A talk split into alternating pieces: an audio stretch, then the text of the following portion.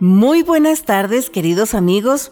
Sean bienvenidos a esta, a esta nuestra tarde de tertulia en la SW, de nuestras tardes de, tardes de tertulia, nuestra cita, ¿verdad? En, nuestras tardes de tertulia en la SW, Radio Madera, que es un espacio universal. Y desde Ciudad Madera, Chihuahua, y con el cariño de siempre, les saluda Mariela Ríos en este viernes 29 de julio de 2022, ya terminando el mes, ¿verdad? Y en nuestra, segundo, nuestra segunda tarde de tertulia canicular, segundo viernes canicular, con lluvias y una cosa privilegiada que tenemos acá en, en Madera. Y hoy, 29 de julio, queridos amigos, es día de Santa Marta de Betania que es nada más y nada menos que la hermana de Lázaro, bueno, una de las hermanas de Lázaro, ¿verdad? La, la santa patrona de los um, hoteleros, de los hospitales, era, era, la más hospitalaria, la, mejor anfitriona que pudo haber tenido eh, Jesús, según cuentan las Sagradas Escrituras. Así que mandamos un gran saludo, un gran abrazo a todas aquellas personas, aquellas mujeres que llevan el nombre de Marta, y muy especialmente, eh, así como que extendiéndonos, eh, adelantándonos un poquito los saludos, mandamos un gran saludo a la familia López Muñoz, allá en la ciudad de Chihuahua, eh, muy especialmente a Marta, que es día de su santo, y a Juan Diego, que estuvo cumpliendo años el lunes pasado, ¿verdad? Que fue el día de Santiago Apóstol. Y así que pues es una semana muy intensa, muy bonita esta última semana de, julio, la semana número 30 del año. Y también terminando el mes de julio, queridos amigos, terminando también nuestra serie de nuestra segunda independencia de México y nuestra miniserie, ¿verdad? De, de, estos personajes, Maximiliano y Carlota, personajes muy fascinantes de nuestra historia, ¿verdad? Un, un pasaje muy, muy, muy fascinante bastante tabú hasta hace apenas como 40, 50 años, no se hablaba mucho, ¿verdad? De los tiempos del imperio, de, esta, de esta etapa de la segunda intervención francesa. Y esta, esta cuestión que, la gente, los maestros, ¿verdad? la escuela, nos enseña la historia como, como si fuera una telenovela, ¿no? Con buenos y malos y estas cosas. Pero no, con el paso del tiempo uno aprende, como ya dijimos la semana pasada, a ver a los personajes de la historia, de nuestra historia, como personas, seres humanos, que tomaron buenas o malas decisiones, que tuvieron buenas o malas consecuencias, ¿verdad? Y platicando sobre Maximiliano y Carlota, ya habíamos platicado de Maximiliano la semana pasada, ¿verdad? Fernando Maximiliano José María de Habsburgo y Lorena y Baviera, ¿verdad? Archiduque de, Austria, príncipe de Austria, de Bohemia y, todos los principados del imperio austriaco, ¿verdad? Que todavía no, no era imperio austrohúngaro. Y ahora vamos a, y, aparte, el segundo emperador, emperador de México, ¿verdad? primer emperador del, del segundo imperio mexicano, según dice Wikipedia. Bueno, es que, es, que sí hubo un leve, ligero, muy somero, ¿verdad? Imperio mexicano. Eh, en algunos lados, no, no, no en todo el país al mismo tiempo, ¿verdad? De las, de las curiosidades de la historia. Pero ahora vamos a hablar un poquito sobre Carlota, Carlota la emperatriz, Carlota de México, ¿verdad? María Carlota Amalia, Augusta Victoria Clementina Leopoldina de Sajonia, Coburgo, Gotha y Orleans, de, Habsburgo y Lorena, esposa de Maximiliano y emperatriz de México, emperatriz consorte, y, y, pues diríamos con, con, mala suerte, mala estrella, tuvieron esta, esta pareja imperial ¿verdad? Que vinieron aquí a México cargados de ilusiones, cargados de sueños, cargados de planes en, el barco SMS Novara, que llegaron en 1864 y que acá, ¿verdad? Tratando de integrarse, tratando de congraciarse con la población, ¿verdad? Porque fue de las condiciones que puso Maximiliano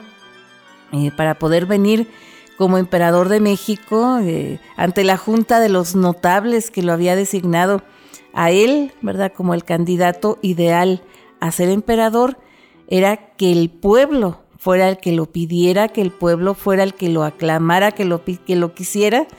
Y pues se hizo una de las primeras consultas populares que se han hecho, ya lo platicamos también la semana pasada, ¿verdad? En nuestra historia. Y le, casi casi le llevaron hasta las firmas. Las firmas de que el pueblo mexicano lo quería. Entonces él se vino con, con esa, esa inquietud.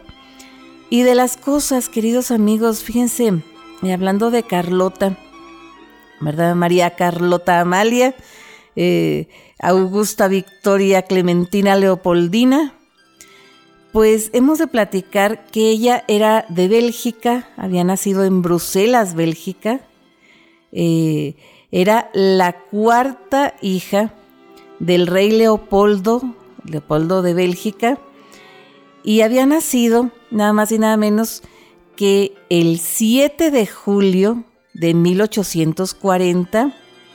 La mamá, la mamá de Carlota, eh, se llamaba Luisa, Luisa de Orleans, de Orleans y, este, y, de Borbón dos Sicilias, ¿verdad? Y, resulta que aparte de ser la, cuarta hija de estos reyes, era la única mujer. Cosa extraordinaria, cosa curiosa ¿verdad? Y, también, si ustedes recuerdan, la semana pasada platicamos que Maximiliano cumplía años el 6 de julio y Carlota el 7. Fíjense nada más qué, coincidencias, qué curiosidades de la vida. Pero resulta que el nombre de Carlota, que es el nombre principal, el nombre con el que conocemos a, este personaje, ¿verdad? a, Carlota, a, la, emperatriz Carlota, ¿verdad? Este nombre se lo pusieron en honor a la primera esposa de su papá. El papá era viudo, ¿verdad? Antes de casarse con doña Luisa. Y le pusieron, a llega esta niña, le pusieron Carlota, que por supuesto al principio le decían la princesa Charlotte. La mamá, eh, curiosamente la mamá murió eh, doña Luisa, ¿verdad? Murió de la misma enfermedad de la que había muerto la otra princesa Carlota, la que estuvo a punto de ser la reina Carlota, ¿verdad? Eh, la primera esposa de don Leopoldo, Leopoldo I de Bélgica, murieron de tuberculosis las dos, Pero la mamá de Carlota murió cuando ella tendría como ocho años de edad, más o menos, ¿verdad? y ella siempre fue muy cercana a su abuelita materna, doña María Amalia, eh, ¿verdad? La, esposa del rey Luis Felipe de Orleans.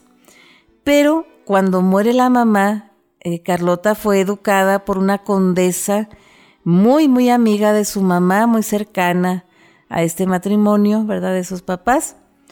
Y pasaba, ¿verdad? Grandes eh, temporadas en la casa de campo de la abuelita Así que entre la condesa, amiga de la mamá, y la abuelita, pues fueron las que la educaron de chiquita, de niña. Y también se dice, ¿verdad? La historia nos cuenta que Carlota tuvo desórdenes mentales muy serios, ¿verdad? Sobre todo cuando vio el imperio perdido, ahorita vamos a platicar más a detalle, que, que se volvió loca, ¿verdad? Perdió la razón. Pero desde que estaba chiquita, tenía ya ciertos um, síntomas que daban a conocer que era un alma atormentada, que era una persona eh, frágil emocionalmente hablando. Y dicen los que saben de estos temas, queridos amigos, que si Carlota hubiera vivido en estos tiempos y hubiera tenido acceso a un tratamiento digno, eh, psicológico y psiquiátrico, con ansiolíticos hubiera tenido. ¿verdad? Pero ya ven que dicen que lo hubiera no existe. El caso es que ella eh, desde que estaba muy jovencita, tenía 16 años, ¿verdad? Conoce, conoce a Maximiliano, este archiduque austriaco que le roba el corazón, ¿verdad? Ella ya había sido, para los 16 años, ya había sido educada en muchos, muchos asuntos, no solamente asuntos, mm, pues típicos de los que serían dignos de, o propios de una princesa, de una mujer, ¿verdad?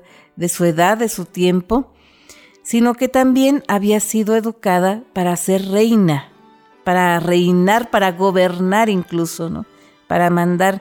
Era más o menos como una versión femenina de su padre y de su hermano Leopoldo, ¿verdad? Que llegó a ser el rey Leopoldo II de Bélgica, que el reino de Bélgica era un reino pues prácticamente nuevecito, ¿verdad? Cuando Carlota nació, este reino tenía apenas 10 años. Entonces, resulta que pues ella, ella estaba pues eh, esperando, ¿verdad? La oportunidad de que encontrar un marido, pero apenas, le digo, eh, llegando a los 16 años, a punto de, cumplirlos, ¿verdad? Y que conoce a Maximiliano, porque Maximiliano, él era ocho años mayor, ¿verdad? Que, que Carlota, había llegado a Bélgica por azares del destino, eh, él como, como almirante de la Marina, ¿verdad? De la Marina austriaca, y recién habiendo fallecido su prometida María Amelia, María Amelia de Braganza, eh, una princesa portuguesa a la cual él amaba intensamente, ¿verdad? Entonces eh, conoce a Carlota y aprovechando la situación, ¿verdad? Que no solamente conquistó el alma y el corazón de Carlota desde el principio, sino que también se ganó las simpatías de don Leopoldo e incluso de, los hermanos de Carlota, ¿verdad? Eh, cosa que ya habíamos platicado también la semana pasada, así que no fue nada difícil para él, pues lograr un matrimonio muy ventajoso y convertir a Carlota en su esposa ¿verdad? Archiduquesa de Austria, princesa, eh, también, eh, ya dijimos, princesa de Bélgica, archiduquesa de Austria, eh, virreina de Lombardo Véneto y emperatriz de México, pero de esto y de muchas otras cosas más les platicamos después del corte. No se alejen mucho porque esta tarde de tertulia apenas, apenas está comenzando.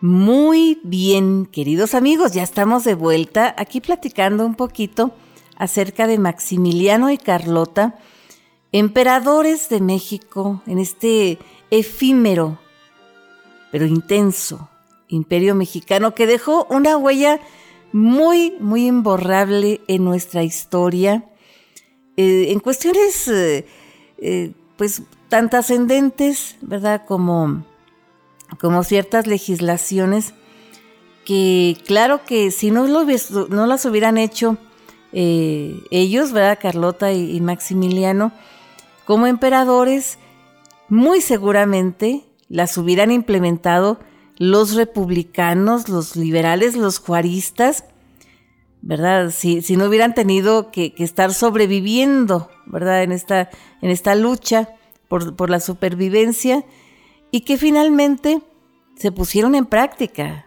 ¿verdad? Tarde o temprano. Pero también otras contribuciones también eh, eh, frívolas, si ustedes quieren, queridos amigos, porque resulta que ya dijimos que para los tiempos de, de Maximiliano cuando se casa con Carlota, que se casan el 27 de julio del año 1857, ella recién cumpliendo 16 años y él recién cumpliendo, ¿verdad? 24 años, 25 años, de hecho.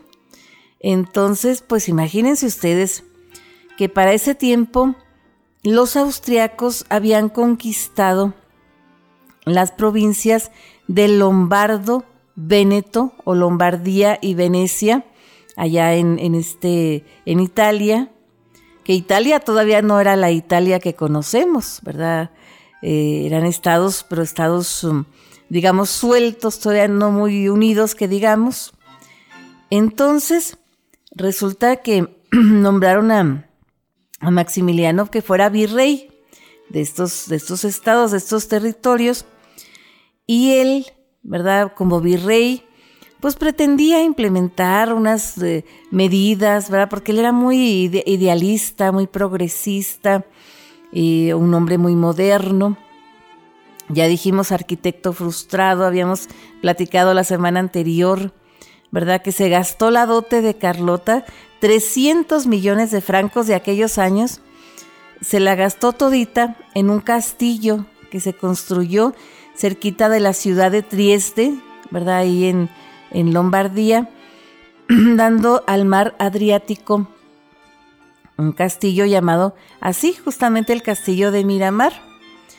Entonces, pero él también trató de, congraciarse, ya les digo, con, los italianos. E, él fue muy popular eh, en ciertos sectores de la población, pero no tenía mucha autoridad, era como un virrey de adorno, ¿verdad? Porque el poder militar, el poder eh, pues digamos, real lo tenía el ejército austriaco, ¿verdad? Y no se lo soltaban mucho que digamos a él. Y él tuvo que estar separado de Carlota en varias, varios eh, periodos muy largos por la seguridad de ella, ¿verdad? Para que ella no, no resultara lastimada en esas, eh, en esas luchas, ¿verdad? Que había internas, hasta que finalmente le viene a él la cuestión de que lo habían destituido, eh, coincidentemente, un poquito antes, ¿verdad? Por allá por 1862-63, ¿verdad? Lo destituyeron, su hermano lo destituye de, esta, esta encomienda de ser virrey, ¿verdad? Y él ya estaba en su castillo, aburriéndose soberanamente junto a Carlota, ¿verdad? Sin ser soberanos, pero se aburrían soberanamente en este castillo. Cuando les llega la proposición, ¿verdad? La proposición de ser emperadores de México y este, este asunto, y dudan en aceptarlo, eh, Maximiliano, ya dijimos, dudó, en aceptarlo, y fue, fue, eh, digamos, mm, animado no solamente por Napoleón III, sino también por su propia familia y por la familia de Carlota, ¿verdad? El papá de Carlota. Y les dijo, yo les ayudo, no se apuren, mire, ahí les, ahí les mandamos, les mandamos unos soldados para que los apoyen y todo. Pero resulta que cuando llegaron acá a México, queridos amigos, pues fue el mismo, la misma situación. Eran emperadores para, para los actos de protocolo, los actos ceremoniales y todo el asunto, pero el poder real lo tenía el ejército, lo tenían las fuerzas eh, francesas, ¿verdad? Y las fuerzas austriacas y las fuerzas belgas que comandadas por los comandantes, por los generales franceses, como Aquile Bassant, ¿verdad? Que, que eran los que ejercían el verdadero poder en los lugares donde estaban imperando o estaban dominando los imperialistas, porque también eso era, el imperio mexicano no se estableció nunca en todo el territorio nacional eh, al mismo tiempo, ¿verdad? Eh, no más que se tenía y, históricamente se tiene la creencia de que habiendo tomado la capital, pues ya el país era suyo, pero realmente en la práctica esto nunca nunca fue así.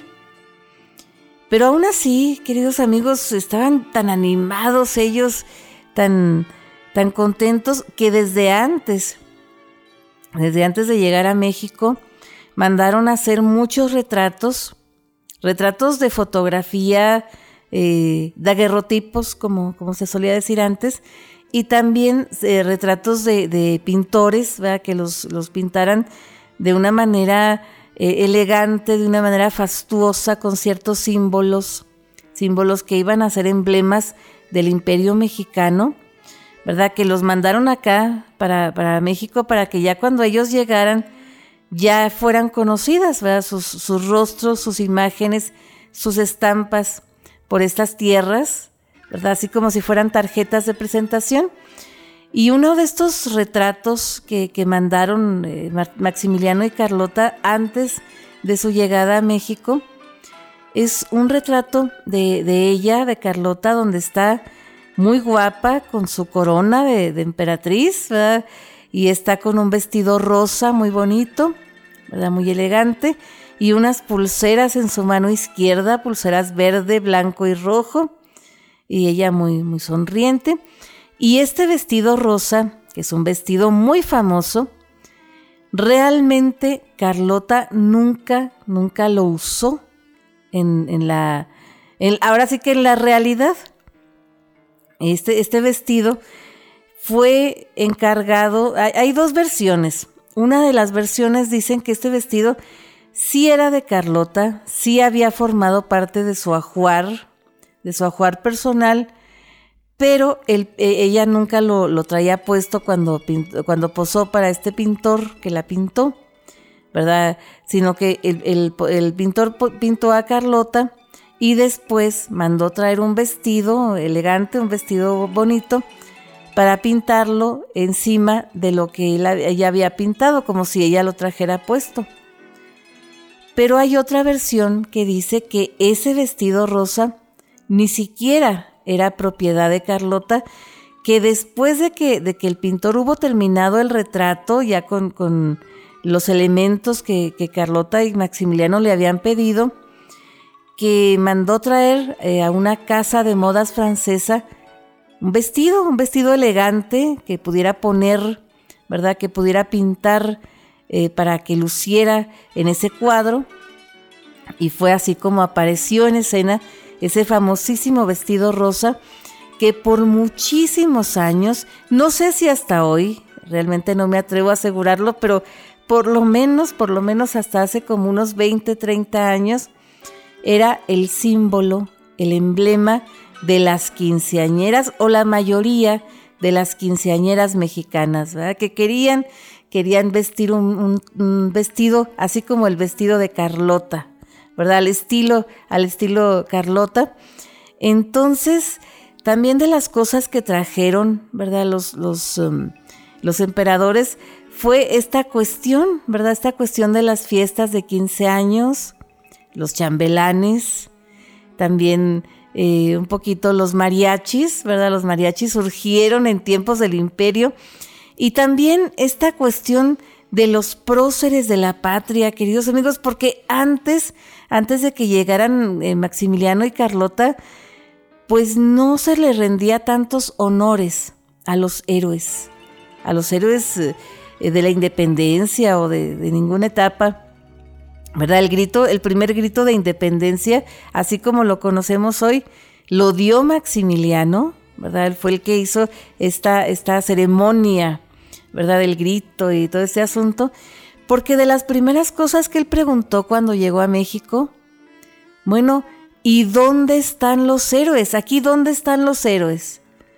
No, pues, pues sí hay héroes, ¿verdad? Sí hubo Hubo personas notables que ayudaron a la independencia y todo este asunto, pero no nada de veneración ni nada de por el estilo, ¿verdad? Y él fue el que mandó construir, por ejemplo, el monumento a, los insurgentes, que después, varios años después, muchísimos años después, ¿verdad? En 1910, eh, exactamente en ese mismo lugar eh, Porfirio Díaz mandó hacer el, Ángel de la Independencia, por ejemplo, ¿verdad?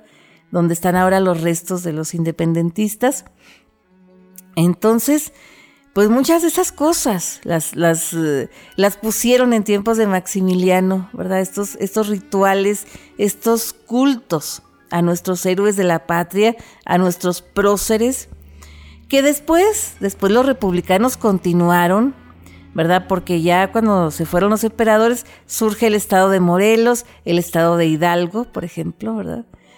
Y, así, ¿verdad? Cositas como esas. Y también de las cosas, queridos amigos, anecdóticas que por sugerencia del rey Leopoldo, ¿verdad? El papá de Carlota, les eh, sugirieron, les propuso él que se congraciaran con el pueblo originario, ¿verdad? Con el pueblo nativo mexicano.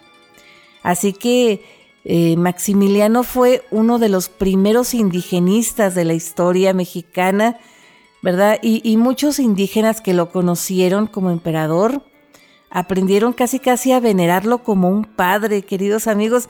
Ya dijimos que entre todos los idiomas que Maximiliano y Carlota hablaban, porque también Carlota aprendió a hablar varios idiomas, pues entre todos los idiomas que hablaban ellos, ¿verdad? Sus lenguas nativas, inglés, francés, italiano y todo este asunto, español, por supuesto, también aprendieron náhuatl, un poquito de otomí, ¿verdad? Y alguna que otra lengua eh, indígena también del Bajío.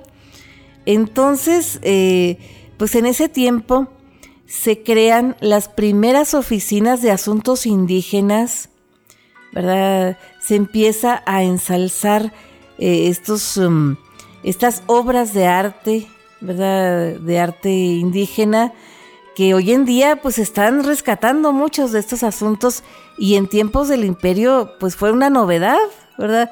Y una verdadera novedad que, que encantaba a Maximiliano sobre todo. Pero ¿qué les parece, queridos amigos, si de esto y muchas otras cosas más les platicamos después del corte? No se alejen mucho porque ahorita regresamos.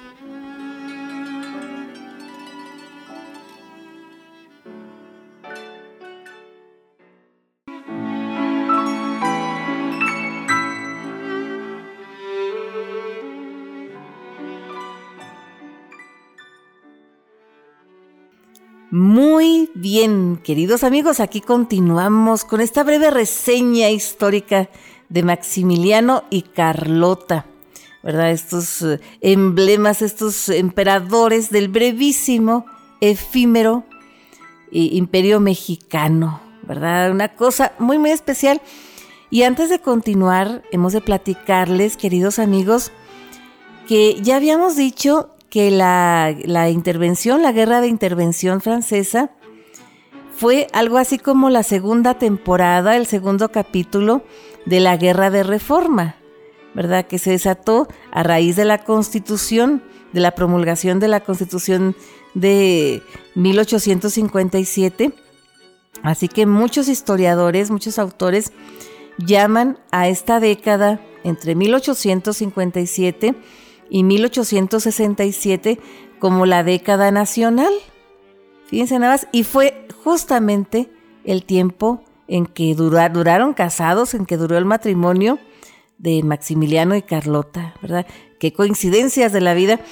Pero les estaba yo contando esta cuestión, esta fascinación por los indígenas, por, los nativos, ¿verdad? Los pueblos originarios de México, eh, por parte de Maximiliano sobre todo, tanto que como era bien sabido y como se ha dicho y se, se vuelve a decir, ¿verdad? Que Maximiliano y Carlota nunca tuvieron vida conyugal, por lo menos aquí en México, ¿verdad? No, no durmieron eh, juntos en una misma habitación, ¿verdad? Nunca compartieron el lecho, pero resulta que se, se dice que eso venía desde antes, casi, casi desde los principios de su matrimonio, porque se dice que Maximiliano había contraído una enfermedad, ¿verdad? Que en una gira que él hizo despuésito de que se casó con Carlota por, por Portugal y por Brasil,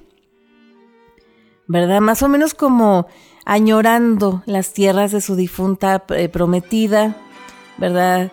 Eh, como buscando, buscando un poquito esos recuerdos y fue en ese tiempo cuando él se enfermó y estas cosas, pero dicen que acá en México era bastante coqueto, que tenía a las chavas loquísimas, ¿verdad? Que, era encantador como, como persona, como ser humano, era un gran seductor, un gran encantador de personas, ¿verdad? Encantaba tanto a hombres como a mujeres. Claro que a las mujeres las encantaba en el aspecto romántico, a los hombres les creaba pues grandes simpatías, ¿verdad? Este, de muchas maneras. Entonces resulta que, que él andaba por Querétaro justamente, ¿verdad? Cuando andaba en sus primeras giras imperiales. Y en Querétaro conoció a un niño, un niño chiquito, recién nacido, cuya madre había fallecido en el parto. Entonces él dijo, ay, pobrecito niño, pero, pero ¿qué, qué tal que este niño fuera, llegar a ser un príncipe, llegar a ser el sucesor, el príncipe imperial? Entonces él bautizó a este niño con su nombre, le puso Fernando Maximiliano José, ¿verdad? Y pidió, pidió que lo cuidaran porque él iba a ser el próximo emperador, el, heredero al trono, cosa que hizo que los conservadores, que los notables, los imperialistas que, lo habían eh, traído, ¿verdad?, como emperador, pues eh, pusieran el grito en el cielo porque ellos querían justamente eh, librarse de un gobernante, digamos, indígena como era Benito Juárez, ¿no? Entonces, ¿cómo, el, emperador nos quiere imponer otro emperador eh, indígena también? ¿Verdad? Pues esto no puede ser, ¿no? Entonces, pero, y, de manera casual y muy casual, de esas coincidencias curiosas, este niño murió, murió más o menos eh, unos días después, ¿verdad? De, este asunto, de este hecho, de, de esta designación, digamos. Y también se dice que eh, Maximiliano llegó a, contemplar la posibilidad de traer a su sobrino Francisco Fernando, hijo de su hermano, ¿verdad? Francisco José, eh, que, le escribió una carta le dijo, mándame a tu hijo, mira, yo lo voy a cuidar, al cabo tú puedes tener más hijos y todo este asunto. Claro que no, ¿verdad? Se negó, se negó el hermano, se negó la cuñada, a pesar de que lo quería mucho. La cuñada, dicen, era muy cercana a Maximiliano, ¿verdad? Aparte porque eran primos, primos hermanos, ¿verdad? Y, eso tenía cierto celo, Carlota, como que a Carlota no le caía muy bien la, la, concuña, ¿verdad? La, emperatriz de Austria, la emperatriz Sisi, ¿verdad?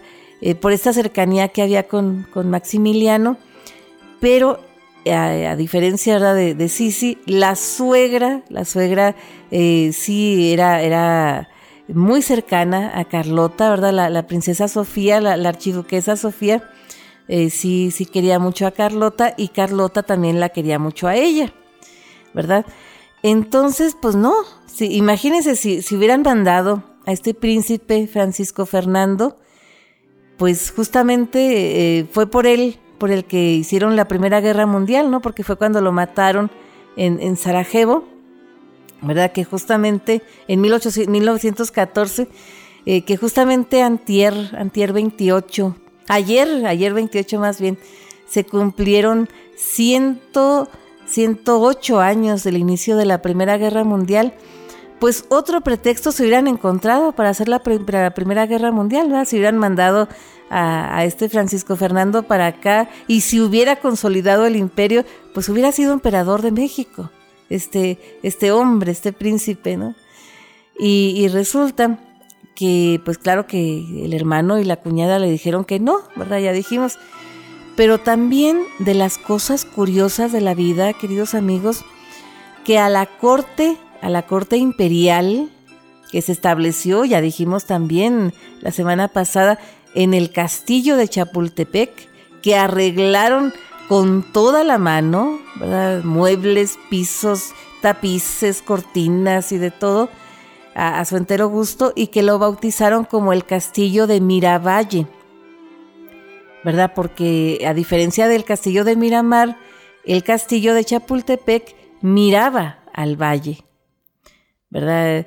Y se dice que, que Maximiliano mandó hacer una calzada, una calle que daba de este castillo al Palacio Nacional que se llamara Paseo del Emperador o Paseo de la Emperatriz. Hay unos autores que lo llaman de una forma y hay autores que lo llaman de otra.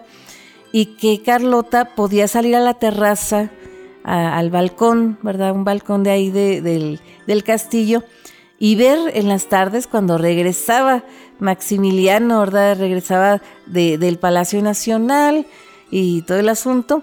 Y después este, esta calle fue bautizada con el nombre de Paseo de la Reforma, ¿verdad? Ahí en la Ciudad de México. Entonces, resulta que en esta corte imperial llegó nada más y nada menos que la hermana, la hermana de, Agustín de Iturbide, que le ofreció, le ofreció a, a, Carlota, eh, que pues aparte pues ella había sido hermana de un emperador, del primer emperador de México y todo ese asunto. Entonces eh, Carlota le, le, preguntó que si había, había herederos, había descendencia de su hermano. Sí, hay, hay descendencia, hay dos, dos, nietos, uno de ellos, ¿verdad? El más pequeño, eh, tiene una mamá que es de Estados Unidos, ¿verdad? Se llamaba el niño este, Agustín de Iturbide Green, ¿verdad? Porque la mamá se llamaba Alicia Green. Y este niño fue comprado por los emperadores, ¿verdad? Comprado a la mala, arrebatado a la mamá, que se lo quitaron, ¿verdad? Y la mamá iba, iba cuando, eh, pues casi todos los días, ¿verdad? Este, ahí al, al, castillo de Chapultepec a reclamar a su hijo. Y como casi nunca le, le permitían el paso, ¿verdad? Pues ella gritaba, como es natural, y ya le decían, tanto Maximiliano como Carlota, ahí viene esta vieja loca, ¿verdad?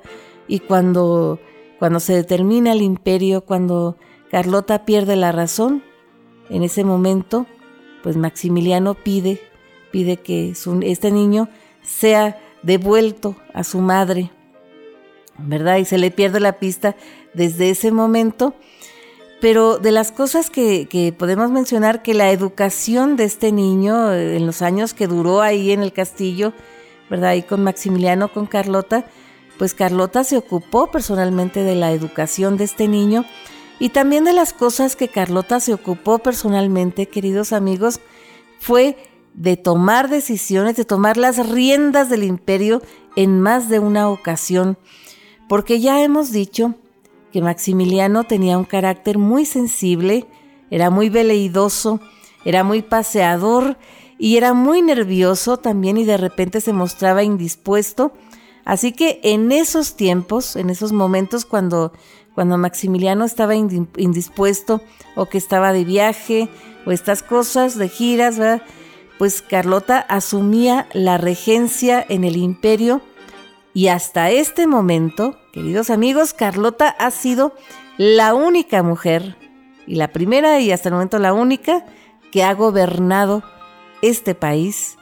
Por lo menos, ¿verdad? En algunos momentos, porque tampoco gobernó el país entero, ¿verdad? No nos hagamos locos, no nos hagamos tontos tampoco, pero sí, como emperatriz, eh, tomó las riendas del país en sus manos, tomó decisiones muy determinantes, ¿verdad? Que escandalizaron a los notables, a los conservadores imperialistas que los trajeron a ellos, ¿verdad? Porque eliminaron los castigos corporales a los, a los peones, a los, a los jornaleros, ¿verdad? También eliminaron las, las tiendas de raya, que dijeron que los peones nada más podían deber hasta 10 pesos, que era lo que podían pagar, y más, más de eso era esclavitud. Y también pues trataron de, establecer esta libertad de culto que por supuesto a la Iglesia Católica no le convino nada y desató un gran desencuentro entre Carlota y Antonio Pelagio de o Pelagio Antonio de la Bastida y Dávalos, el arzobispo de México, ¿verdad? El hombre que peor le caía en, este mundo, ¿verdad, Carlota? Pero ¿qué les parece si de estas cosas y de otras más les platicamos después del corte? No se alejen mucho porque esta tarde de tertulia todavía no termina.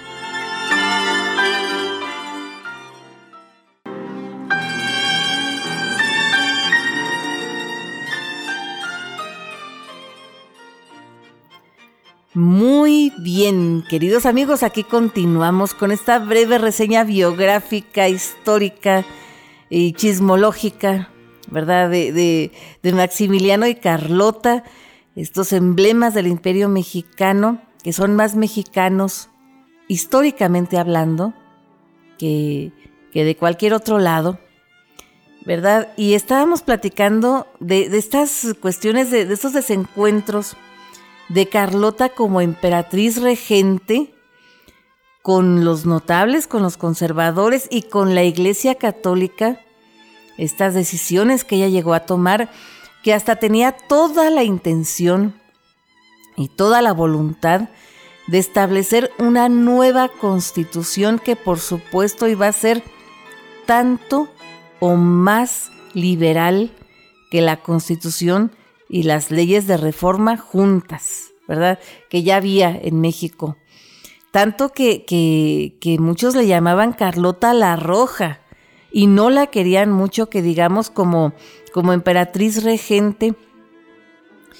Pero como emperatriz consorte, como esposa del gobernador, por supuesto que sí, la, la, adoraba, mucha gente que la conocía, porque ella trataba de congraciarse lo más posible con el pueblo mexicano tanto que anecdóticamente hablando, queridos amigos, es bien sabido que ella, al igual que sus damas de compañía, sus guardias y todo, fueron llevados al barrio de Tepito un día que, andaba de viaje eh, este Maximiliano. No sabemos quién, quién, este, quién la llevó ahí, pero la llevaron a una pulquería y ella probó el pulque, nomás que no sabía lo fuerte que le pudiera resultar Dicen que se lo tomó, ¿verdad? Entero los tarritos que le servían y que tuvieron que llevársela cargando porque literalmente se le subió, ¿verdad? Eh, le, hizo, le hizo efecto.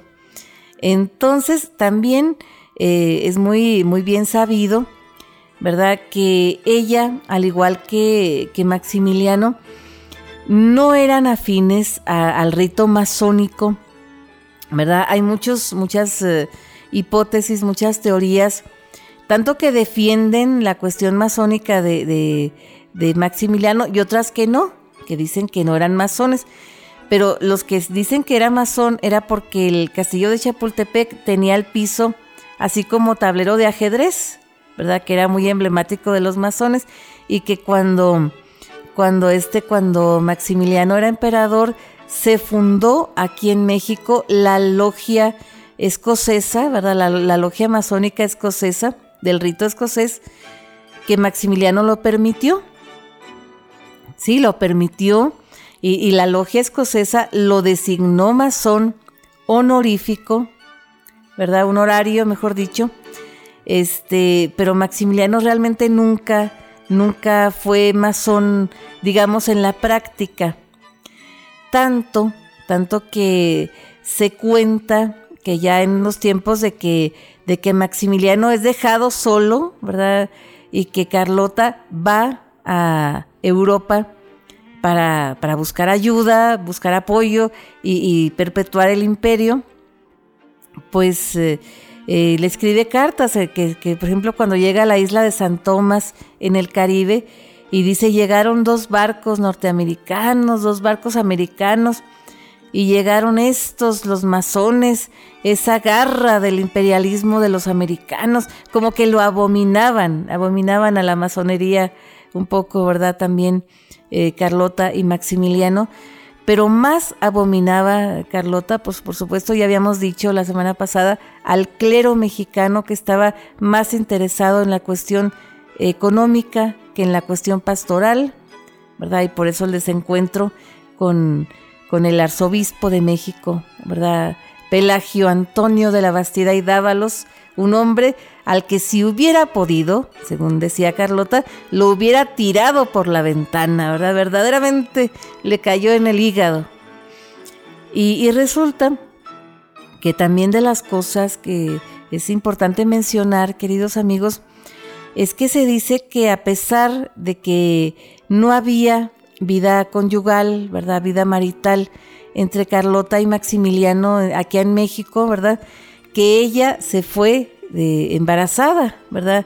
A, finales de, 1866, que ella, eh, cuando se fue de México a buscar apoyo, que estaba embarazada y hay tres candidatos que, dicen, ¿verdad?, que pudieron haber sido el papá del bebé que, que ella estaba esperando se dice que uno de ellos fue Feliciano Rodríguez, ¿verdad? Jefe de la escorta, escorta personal, la guardia personal de, de Carlota.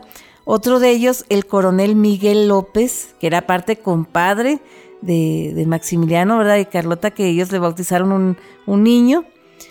Y, que él fue el que entregó, el que entregó a, Maximiliano en, Querétaro, ya después, en mayo de 1867.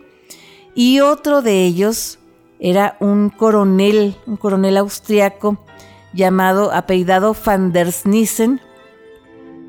Que, que este que que de hecho hay un hijo, eh, un hijo de él que se llama Weigand, que es algo así como Weigand, porque eh, así como camino a Gante, y, que, era igualito, igualito, igualito al coronel van der, Snissen, y que, y que le habían puesto Weigand o Weigand porque había nacido camino a Gante, justamente la ruta que, Carlota eh, anduvo ¿verdad? Después de que estuvo eh, por algunos meses en su castillo de Miramar, después estuvo en Gante y ahí justamente nació, nació este muchacho y se le, fue arrebatado, por supuesto, por el estado en que ella estaba, el hermano Leopoldo I y el hermano Felipe, ¿verdad? De hermanos de Carlota, la, la rescataron, se hicieron cargo de ella y ella murió recluida en el castillo de Buchu, o bocaut, como también le llaman los flamencos, en la lengua de los, de los, eh, los nativos de Bélgica, que era antes Flandes, pues así, en este, así se llama este, este castillo, este palacio donde muere Carlota. Pero también de las cosas, queridos amigos, que es importante mencionar cuando ella pierde la razón, ¿verdad? Que ella va de una manera desesperada a pedir la ayuda de Napoleón III, ¿verdad? En, en, eh, en, el Palacio de las Tullerías, ahí en París, ¿verdad? Que ella eh, pues ve que, que, no la quieren ayudar, pero que están tomando una, una naranjada, ¿verdad? Con una jarra y unos vasos de cristal cortado que ella eh, tira, tira desesperada porque dice que la quieren envenenar, que, que la quieren matar. Y luego después, ante la negativa de su propia familia, que ni la familia de Maximiliano ni la familia de ella la quisieron ayudar, no, no, no la quisieron apoyar. Ella va a, la Santa Sede, a Roma, a pedir la ayuda del Papa Pío IX y ella no quería comer nada, nada, nada de lo que de lo que le dieran de comer, solamente comía de los huevos que llevaban de una gallina que le habían llevado a su suite, a los huevos que ponía esta gallina, era lo único que ella se comía pero cuando va, va a, Roma, eh, dicen que, estaba tan hambrienta, tan sedienta, que se arrodilla en la fuente de Trevi y empieza a meter la cabeza y empieza a beberse el agua de la fuente. Imagínense nada más qué, qué escena tan, tan triste, ¿no? Tan desesperante.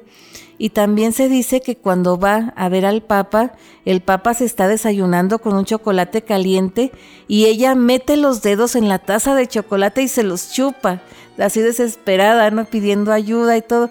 Y estaba tan desesperada, tan ansiosa, tan, eh, tan nerviosa, queridos amigos, que fue imposible sacarla de las habitaciones del Papa, que ha sido hasta el momento la única mujer que ha pasado la noche en, la, en las habitaciones, en la cama del Papa, ¿verdad? Por supuesto que el Papa tuvo que dejarle su cama para que ella pudiera descansar.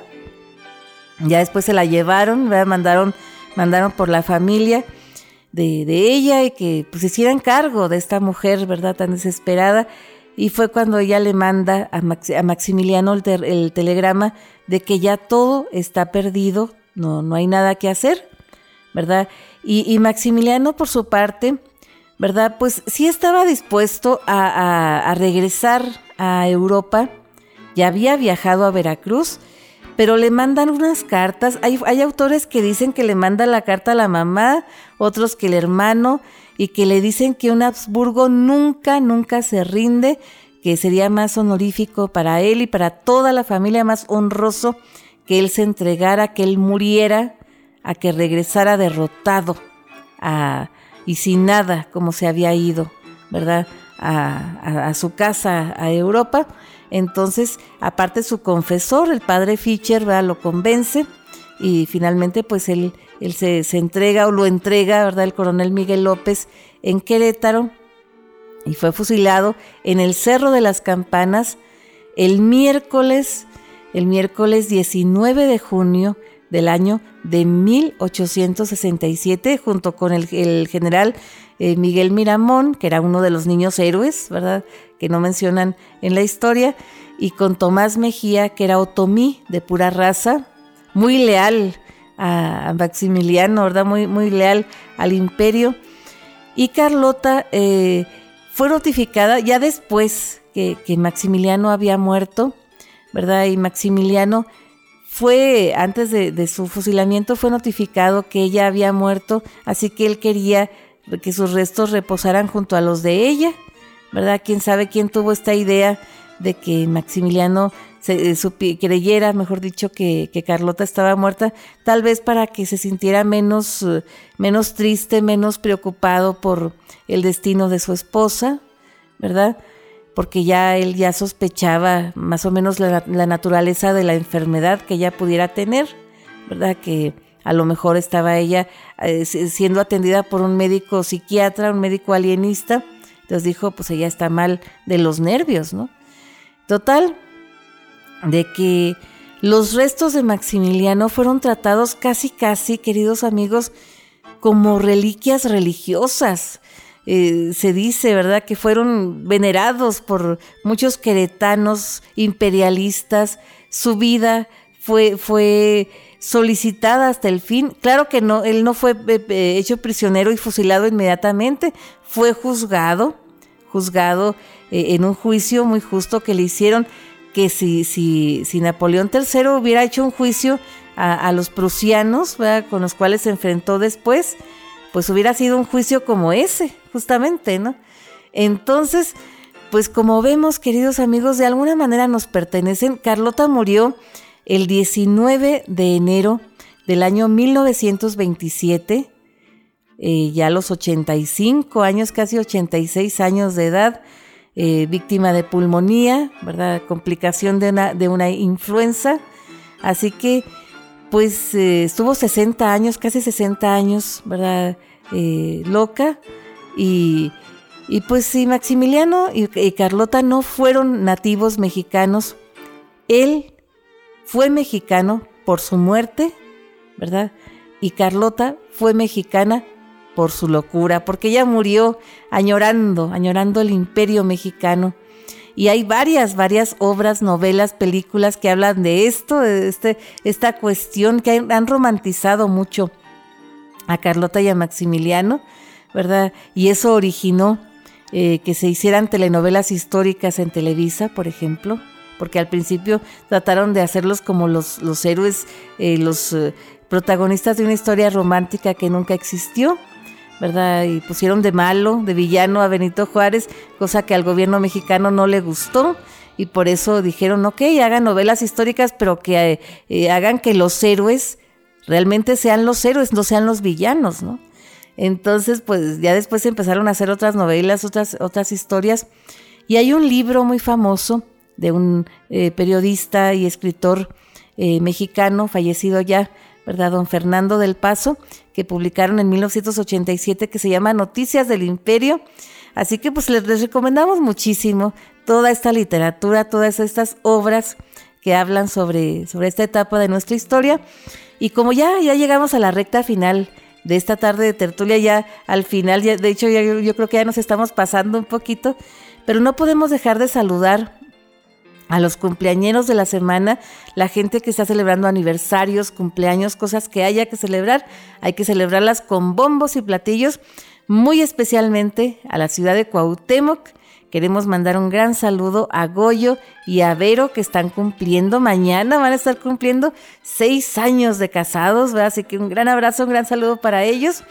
Y para ustedes, queridos amigos, también muchísimas gracias por su atención y compañía a nombre de nuestro equipo de producción y de Janet Chacón, gerente de la SW Radio Madera. Su amiga Mariela Ríos se despide de ustedes, pero les recuerdo que ustedes y nosotros tenemos una cita el próximo viernes a la misma hora y por esta misma estación. Síganos en Facebook y en Spotify como Tardes de Tertulia y los dejamos con la voz de Pepe Jara con un tema original de Vicente Riva Palacio dedicado a Carlota y un poquito a Maximiliano, ¿verdad? Que se llama justamente así. Adiós, mamá Carlota. Pásenla muy muy bien y hasta la próxima.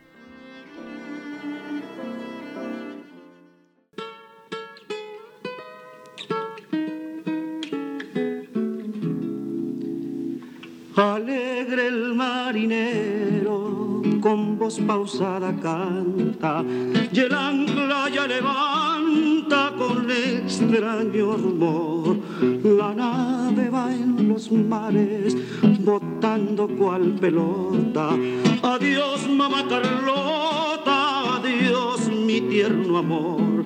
Y en tanto los chinacos ya cantan su victoria, guardando tu memoria sin odio ni rencor. Mientras el viento alegre tu embarcación azota. Adiós, mamá Carlota, adiós, mi tierno amor en lo hondo de su pecho ya sienten su derrota. Adiós, mamá Carlota, adiós, mi tierno amor. Alegre el marinero, con voz pausada canta, y el ancla ya levanta con extraño rumor. La nave va en los mares, botando cual pelota. Adiós, mamá Carlota, adiós, mi tierno amor. Y en tanto los chinacos ya cantan su victoria, guardando tu memoria sin odio ni rencor. Mientras el viento alegre tu embarcación azota. Adiós, mamá Carlota, adiós, mi tierno amor.